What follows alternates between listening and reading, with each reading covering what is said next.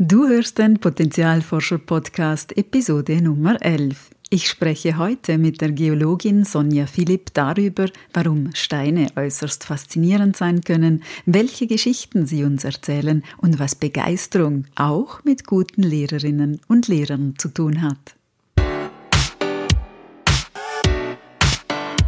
Willkommen beim Potenzialforscher Podcast für mehr Freude, Erfüllung und Sinn im Leben.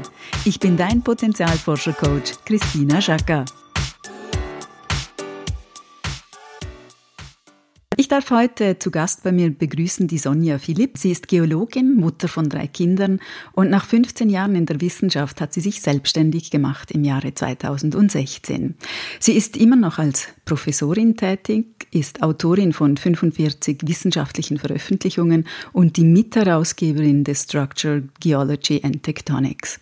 Sie ist außerdem Gutachterin für Forschungsanträge für die Europäische Kommission. Sonja, du sagst, dass äh, Gesteine Geschichten erzählen. Was sind denn das für Geschichten? Ja, das sind äh, äußerst spannende Geschichten. Das ist alles, was so ein Gestein erlebt hat. Das geht mit der Ablagerung los oder mit der Erkaltung aus Lava zum Beispiel. Und äh, man kann erkennen an den Strukturen, was diese Gesteine so erlebt haben. Also ich mache das vielleicht mal an einem Beispiel. Äh, wenn ich zum Beispiel einen Sandstein habe, Sandstein kennen die meisten Leute, ist auch ein sehr beliebter Werkstein, viele Kirchen sind aus Sandstein gebaut. Und wenn ich mir den genau anschaue mit der Lupe, dann erkenne ich ganz viele kleine Körnchen. Und jedes Körnchen war früher mal Bestandteil eines anderen Gesteins. Das sind ganz oft viele Quarzkörner drin. Das können aber auch kleine Körnchen sein, die aus einem Granit zum Beispiel noch sind. Und jedes dieser Körnchen kann man analysieren und sagen, woher dieses Körnchen stammt. Und äh, zum Beispiel an der Struktur, in denen wie die Körnchen angeordnet sind, kann man sehen, ob es ein Flusssand ist oder ein Meeressand, ein Sandstrand. Und so können die wenn man sich das genau anschaut und ein bisschen was mehr darüber weiß als die meisten Menschen, dann kann man diese Geschichten sozusagen hören. Und mein Anliegen ist es, solche Geschichten zu übersetzen in menschliche Alltagssprache, sodass äh, auch du die hören kannst. Das hört sich sehr spannend an jetzt. Auf den ersten Moment denken sich bei Steinen ja viele, hm, kann ich mir jetzt ja nicht so auf den ersten Blick was Spannendes ähm, darin sehen. Ähm, was fasziniert dich denn an diesem Thema, an der Geologie? Eben genau das, dass in den Gesteinen so viel Geschichte gespeichert ist. Nämlich praktisch die gesamte Erdgeschichte ist in Steinen archiviert. Also Fossilien kennen viele Menschen natürlich, die sind ja auch in Steinen drin, aber es sind auch die Strukturen der Steine selber, die die Geschichte der Natur aufzeichnen. Sehr schön. Und das fasziniert mich, dass man über die Erde als Planeten von der Entstehung bis was sie heute passiert, ganz viel aus den Steinen lesen kann. Das ist so ein bisschen wie ein Krimi. Ja? Wir haben nie alle Informationen, aber wir puzzeln aus verschiedenen Steinen dann eben die Informationen raus und setzen die dann so zusammen, dass wir da aus der, über die Erdgeschichte ganz viel erfahren können. Dann hat die Geologie auch noch einen ganz praktischen Anwendungsaspekt, also wenn es um Naturgefahren geht, wie Vulkane oder Erdbeben oder auch Rohstoffe natürlich, ne, dass man weiß, wo man die am besten abbauen kann, Wasser, Grundwasser oder auch Thermalwasser, dass man das äh, findet. Das ist der praktische Anwendungsaspekt, der mir auch einfach sehr wichtig ist. Also fachlich beschäftige ich mich sehr viel mit der Geothermie, also der Erdwärme, der Nutzung von heißem Wasser und wo man das am besten fördert. Das ist gerade so ein kleines ähm, Stichwort. Ähm, du hast nämlich in deinem Business zwei Zielgruppen. Einerseits also die Angebote, die du für Fachkräfte ähm, äh, hast. Andererseits bietest du aber auch Exkursionen für Laien an. Ähm, zum Beispiel nach Island oder äh, jetzt in den Taunus. Kannst du uns ein bisschen mehr darüber erzählen?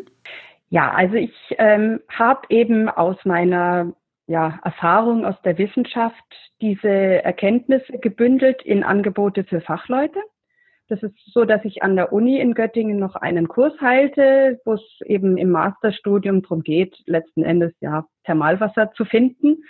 Und das biete ich in ähnlicher Form eben auch für Fachleute an, weil ich da gemerkt habe, dass es viele Kollegen gibt, die so im Studium das eben nicht so gelernt haben, dass sie es direkt anwenden können, dass diese Aspekte oft zu kurz kommen und dass ich das eben in ein Format jetzt äh, packe, was ich jetzt erstmal als Offline-Kurse, aber später eben auch online anbieten möchte, dass sich Leute in der Exploration, also für Geothermie oder auch Erdöl, äh, fortbilden können, wo, wie Risse in Gesteinen entstehen und wie durch die dann Wasser oder andere Flüssigkeiten fließen können.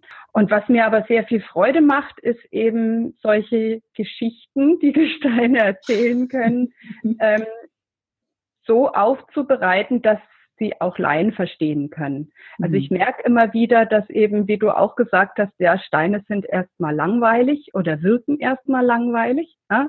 Aber es ist oft so ein Aha, wenn man eben weiß, was diese Gesteine alles erlebt haben oder wie man das auch erkennen kann, dass doch bei dem einen oder anderen dann eben das kommt, dass es doch interessant ist. Manchmal sind es Menschen, die sich sowieso schon für die Natur eben interessieren, weil sie gerne wandern gehen oder Bergsteigen. Manche interessieren sich auch eher für Naturwissenschaften, also vielleicht für Physik oder Chemie. Und äh, das sind aber ganz verschiedene äh, ähm, ja, Aspekte, wie man zur Geologie hinkommen kann. Aber ich merke, dass es doch eigentlich mehr Menschen interessiert, als das von als dies von selber wissen, mhm. weil es einfach ja, man denkt eben immer erstmal an Steine und ja, die können ja ganz hübsch sein, aber sind vielleicht eher langweilig, aber sie sind es dann auf den zweiten Blick oft nicht. Und das ist mir ein Anliegen, weil das eben einfach so viel erzählen kann und das eigentlich unser tägliches Leben in ganz vielen Aspekten berührt.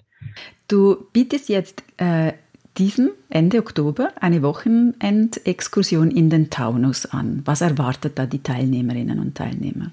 Wir beginnen am Samstagmittag, das ist dann am 20. Oktober, äh, mit einer Wanderung. Das ist keine besonders lange Strecke, ein einfacher Waldweg wo wir zuerst mal zu einem Aufschluss kommen. Also ein Aufschluss ist das, wo die Felsen aus dem Boden herausschauen und wir die tatsächlich anschauen können. Und da schauen wir uns erstmal das Gestein an, was das Gestein erzählt, wie wir das rauskriegen können. Ich zeige auch ein bisschen, wie Geologen im Gelände arbeiten, also was ich da so mache. Ne? Ich habe Salzsäure dabei und Kompass und äh, Maßband und solche Dinge. Das hört sich gut an. Die Teilnehmer dürfen mir Löcher in den Bauch fragen. Ähm, alles, was wir da sehen. Also und dann ähm, gehen wir noch ein Stück weiter zu einem zweiten Ausschluss, der sehr schön ist, der auch einfach landschaftlich sehr schön ist, wo man auf den großen Feldberg im Taunus schauen kann. Und äh, ich hoffe natürlich auch, dass das Wetter so schön ist, dass wir auch den Ausblick genießen können.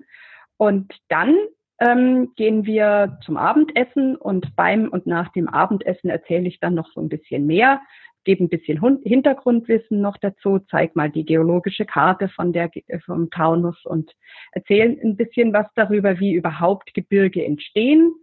Und äh, das, der Taunus ist heute nur ein kleines Mittelgebirge, Rand vom Rheinischen Schiefergebirge, ist aber vor 300 Millionen Jahren ein Hochgebirge gewesen, höher okay. als die Alpen heute, okay. eher so wie der Himalaya. Also das ganze äh, äh, Gebirge, das, der Taunus ist da nur ein kleiner Teil davon. Aber das ist also mal ein Hochgebirge gewesen und ähm, ich werde dann da noch etwas mehr Hintergrundinformationen geben, wie man das Ganze erkennen kann und was wie wo ähm, heute ist. Und dann gehen wir am Sonntag äh, Vormittag bis zum frühen Nachmittag noch, äh, schauen uns noch ein paar weitere ähm, Aufschlüsse an, wo wir auch andere Gesteine noch kennenlernen können, dass die Teilnehmer einen Überblick bekommen, äh, was es für Gesteine im Taunus gibt und was diese Steine eben erzählen können über ihre Geschichte als Teil eines Hochgebirges. und wie das dann so weiterging mit der Abtragung des Gebirges. Die Eiszeiten waren dann noch natürlich dazwischen und so.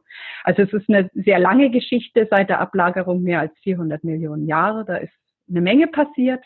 Und ich hat einige das, Geschichten drin, oder? Da sind viele Geschichten drin und das sind ganz unterschiedliche Gesteine. Also was, was mal ein Sandstrand war, aber auch mal was, was ein Vulkan war und so. Das sind also sehr unterschiedliche Gesteine. Und da gibt es eine Menge zu entdecken. Und ja, ich freue mich da auch sehr drauf, dass das, das ich mache das jetzt das erste Mal selbst organisiert. Über die Volkshochschule habe ich das bereits schon mal gemacht. Das war ein sehr schöner Tag.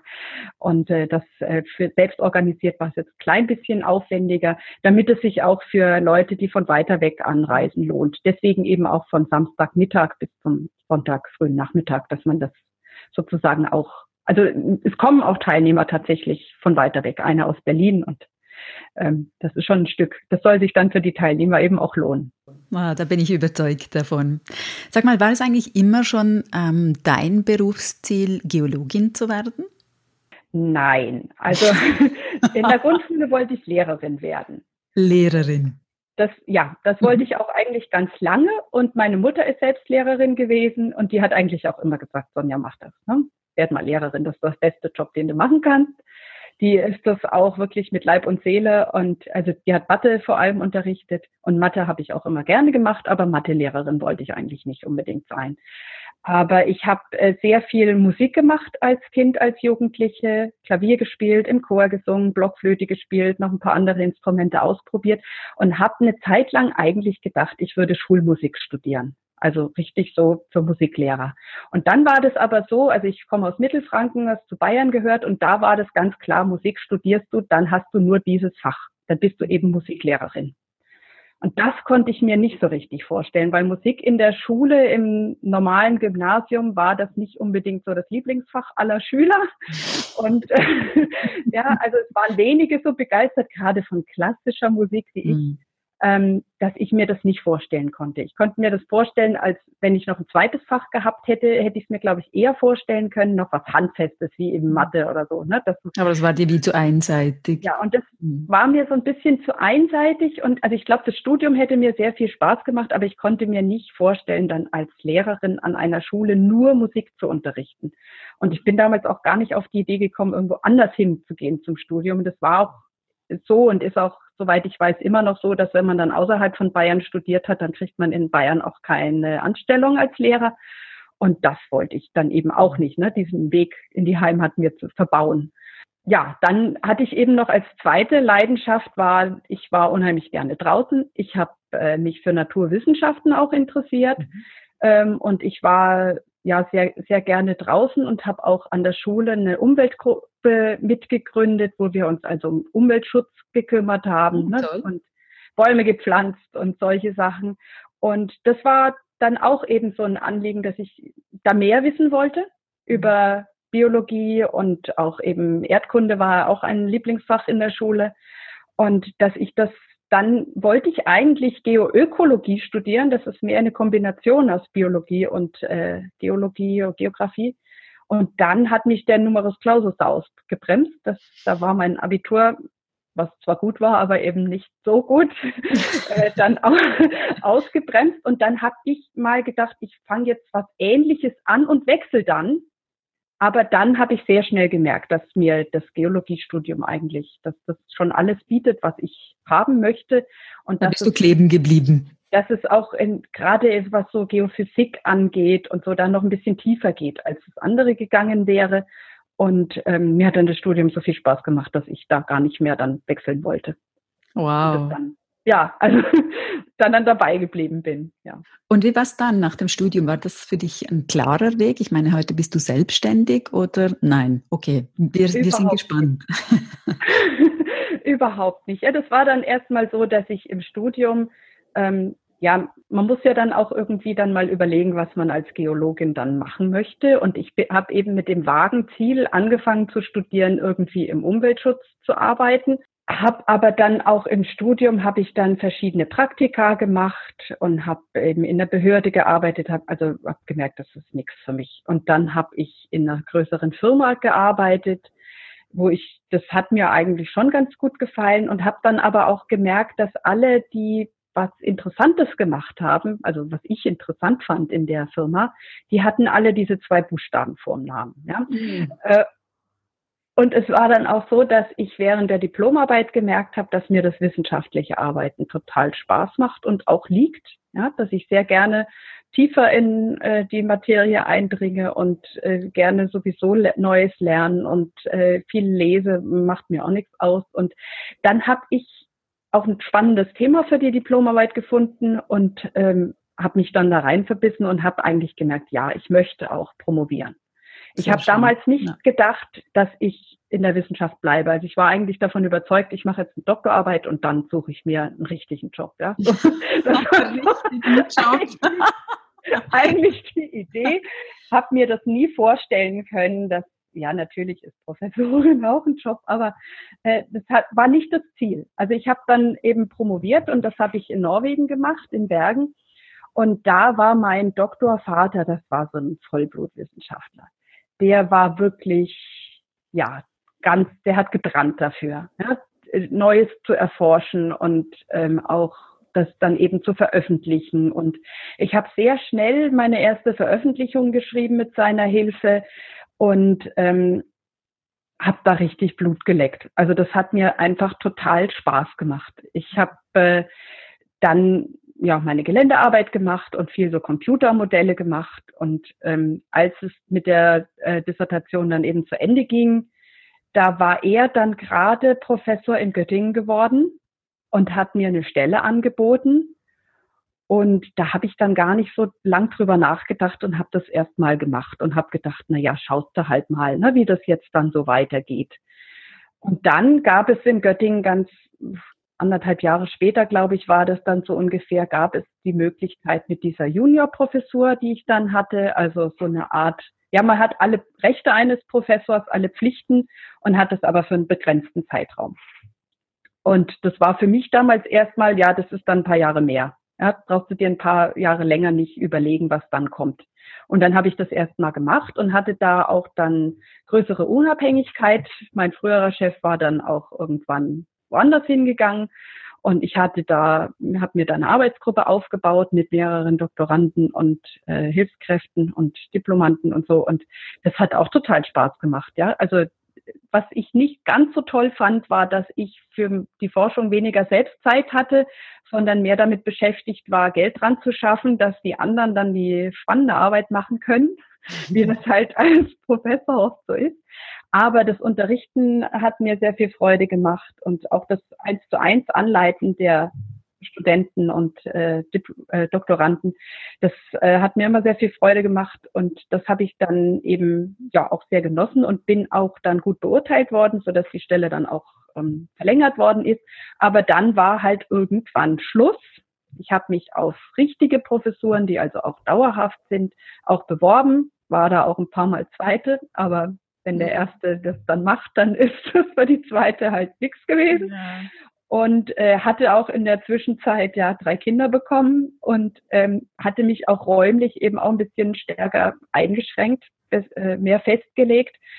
Und dann gab es halt, ja, als ich dann, als das Ende der wissenschaftlichen Fahnenstange sozusagen erreicht war, war ich ja um die 40 und ähm, war nicht ganz so einfach, dann eine Festanstellung irgendwo zu finden. Und ich glaube, das hatte auch damit zu tun, dass ich das auch gar nicht mehr so wollte. Ja? Ja. Also in einer größeren Firma konnte ich es mir nicht so richtig vorstellen, in einem Amt, hm, also so richtig so mit Chef, der einem dann sagt, was man zu tun hat. Das konnte ich mir nach so vielen Jahren, wo ich als Wissenschaftlerin eigentlich sehr unabhängig war. Ja, und selbst so entscheiden konntest vieles, oder? Und bitte? Ja, vieles konntest du ja dann ja. selbst entscheiden. Du konntest genau, führen, du konntest die Kur also ja, die, die, die Kurse leiten. Da bist du dann schon sehr selbstständig unterwegs. Und ich habe dann eben, das war dann, war dann so, dass ich, also meine frühere Doktorandin war in einer kleineren Firma gelandet, hatte dann gerade ihre erste Elternzeit gemacht und die hatten eigentlich, oder es schien mir so, als könnte ich dann ihre Aufgaben so als freiberufliche Mitarbeiterin sehr schnell übernehmen. Hat sich dann leider herausgestellt, dass das eben doch nicht so einfach war, weil die Firma nicht ganz so lief, wie man sich wünscht und ähm, die dann einfach nicht die Anzahl an Aufträgen für mich hatten, die mir gereicht hätte. Und andere Firmen zu gewinnen, mich zu engagieren, ist mir kaum gelungen. Ich habe dann hier und da mal so kleine Sachen gemacht, habe aber auch schnell gemerkt, dass ich eigentlich von dem, diese Sachen selbst zu machen, ja, also solche Berechnungen für, ne, dass, dass mir das eigentlich gar nicht mehr so viel Spaß macht. Ich habe jahrelang eben damit zugebracht, das anderen beizubringen und das hat mir viel mehr Freude gemacht. Und mhm. so habe ich dann vor einem Jahr ungefähr beschlossen, dass ich das nicht mehr nach außen trage, dass ich das alles selber mache, sondern eben mehr nach außen trage, dass ich eben ausbilde in dieser Richtung und seither kamen durchaus auch nochmal Anfragen, dass ich selber mal was, ne, eine Stellungnahme hier oder ein Gutachten da, dass ich das eben eben mal mache, obwohl ich das gar nicht mehr so nach außen trage. Aber lieber gebe ich die Expertise weiter und leite andere dazu an. Das macht mir mehr Freude und ähm, ja, das ist einfach mehr meins. Also mhm. im Endeffekt bin ich jetzt doch so eine Art Lehrerin geworden. nur eben Auf andere Art. Nur ohne Erziehungsauftrag, was mir doch in anderer Form. Du bist ja quasi eigentlich so in, fast ein bisschen in die, die Selbstständigkeit gestolpert, könnte man, könnte man so sagen, durch diese befristete ähm, Zeit der Professur. Was war so auf diesem Weg für dich das Schwierigste? Welche, welche Hürden waren für dich anspruchsvoll? Ich glaube, das Schwierigste war tatsächlich klar für mich zu finden, was ich machen möchte und was nicht. Ich habe am Anfang, wie ich das von mittlerweile auch von vielen anderen Selbstständigen war, so einen Bauchladen aufgemacht, was ich alles kann. Und habe mich dann gewundert, dass das kaum jemand haben will. Ja, also ich habe mir eine Webseite gebaut mit so einem Baukastensystem und da stand halt alles drauf, was ich alles Tolles gemacht habe und was ich alles kann. Und äh, gekauft hat niemand was. Und ne, ich habe so verschiedene Sachen ausprobiert, aber es, es hat mich nicht zufrieden gemacht und es war halt auch finanziell natürlich, äh, ja, war es eigentlich eine Katastrophe. Ne? Und ähm, dass ich das erstmal dann für mich klar gemacht habe, was ich, was ich wirklich anbieten will. Ne, dass mhm. ich das auch dann viel spitzer gemacht habe, viel klarer, ich bin die Dozentin und ich gebe das was weiter und arbeite dieses Wissen so auf, dass es andere verstehen. Auch die, die vielleicht jetzt weniger physikalischen Hintergrund haben wie ich. Ne? Auch, auch Kollegen sind das ja nicht unbedingt, dass ihnen das alles immer so, so liegt. Ne? Mhm. Und das eben in, in einfacherer Sprache und mit einfacheren ja, Gedankenmodellen äh, rüberzubringen, dass das eigentlich meins ist. Mhm. Das hat eine Weile gedauert und ähm, ich habe mich auch lange sehr verzettelt, so ne? dies angefangen, das angefangen und Jetzt mittlerweile versuche ich zumindest ähm, so von hinten zu denken, was möchte ich anbieten und was steht dann davor, was muss ich dafür tun. Und äh, das ist viel klarer geworden. Und dadurch wird es jetzt auch langsam so, dass ich ja schwarze Zahlen schreibe. Sehr schön. Ja, ich meine, das ist am Anfang, äh, man sagt ja, es dauert drei bis fünf Jahre, bis, äh, bis, so, bis so ein Geschäft aufgebaut ist. Aber was ich sehr schön finde, wie du schilderst, ähm, dass es eigentlich einen Unterschied gibt zwischen dem, was du kannst also was du alles für Stärken und Fähigkeiten und Kompetenzen erworbene hast. Ähm, aber ein Unterschied ist von all dem, was du eigentlich auch gerne machst. Also wenn du sagst, du hast dich da sehr viel spitzer ähm, positioniert. Also für mich wäre da wie so, so auch eine, eine, eine Nachfrage, ähm, was treibt dich denn an? Oder was ist darin deine Passion, deine, deine Leidenschaft in deinem Business? Ich bin begeistert von meinem Fach und ich möchte auch andere begeistern. Mhm. Das ist das, was mich antreibt. Ich möchte diesen Funken überspringen lassen. Ich möchte das gerne weitergeben, was ich, was ich kann und was ich, äh, nicht nur was ich kann, sondern auch dieses Gefühl, dass das Spaß macht. Das möchte ich gerne weitergeben. Mhm. Die Freude daran. Die Freude dran, genau. Die Freude daran. Die möchte ich gerne weitergeben und das ist das, was mich am meisten antreibt. Was denkst du? Also diese Frage muss natürlich im Potenzialforscher-Podcast kommen. Was sind deine Stärken? Eine Stärke ist, dass ich sehr neugierig bin, sehr wissbegierig, dass ich unheimlich gerne lerne, was natürlich, wenn man lehrt, auch hilfreich ist. ähm, dass ich, so wurde es mir auch oft gesagt, dass ich sehr einfach, sehr klar erklären kann.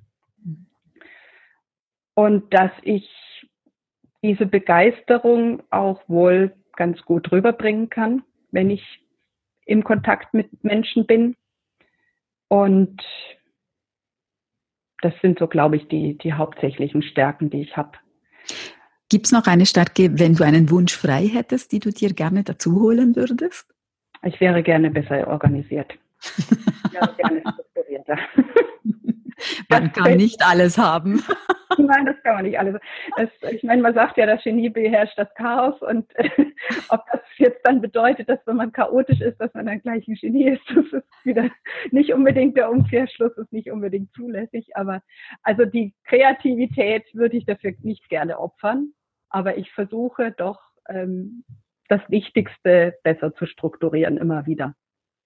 Du hast vorher erzählt, dass äh, dich dein Doktorvater sehr inspiriert hat, also dass er so eine Persönlichkeit war, ähm, die dich begeistern konnte für Themen und, und ähm, eben auch für die Wissenschaft.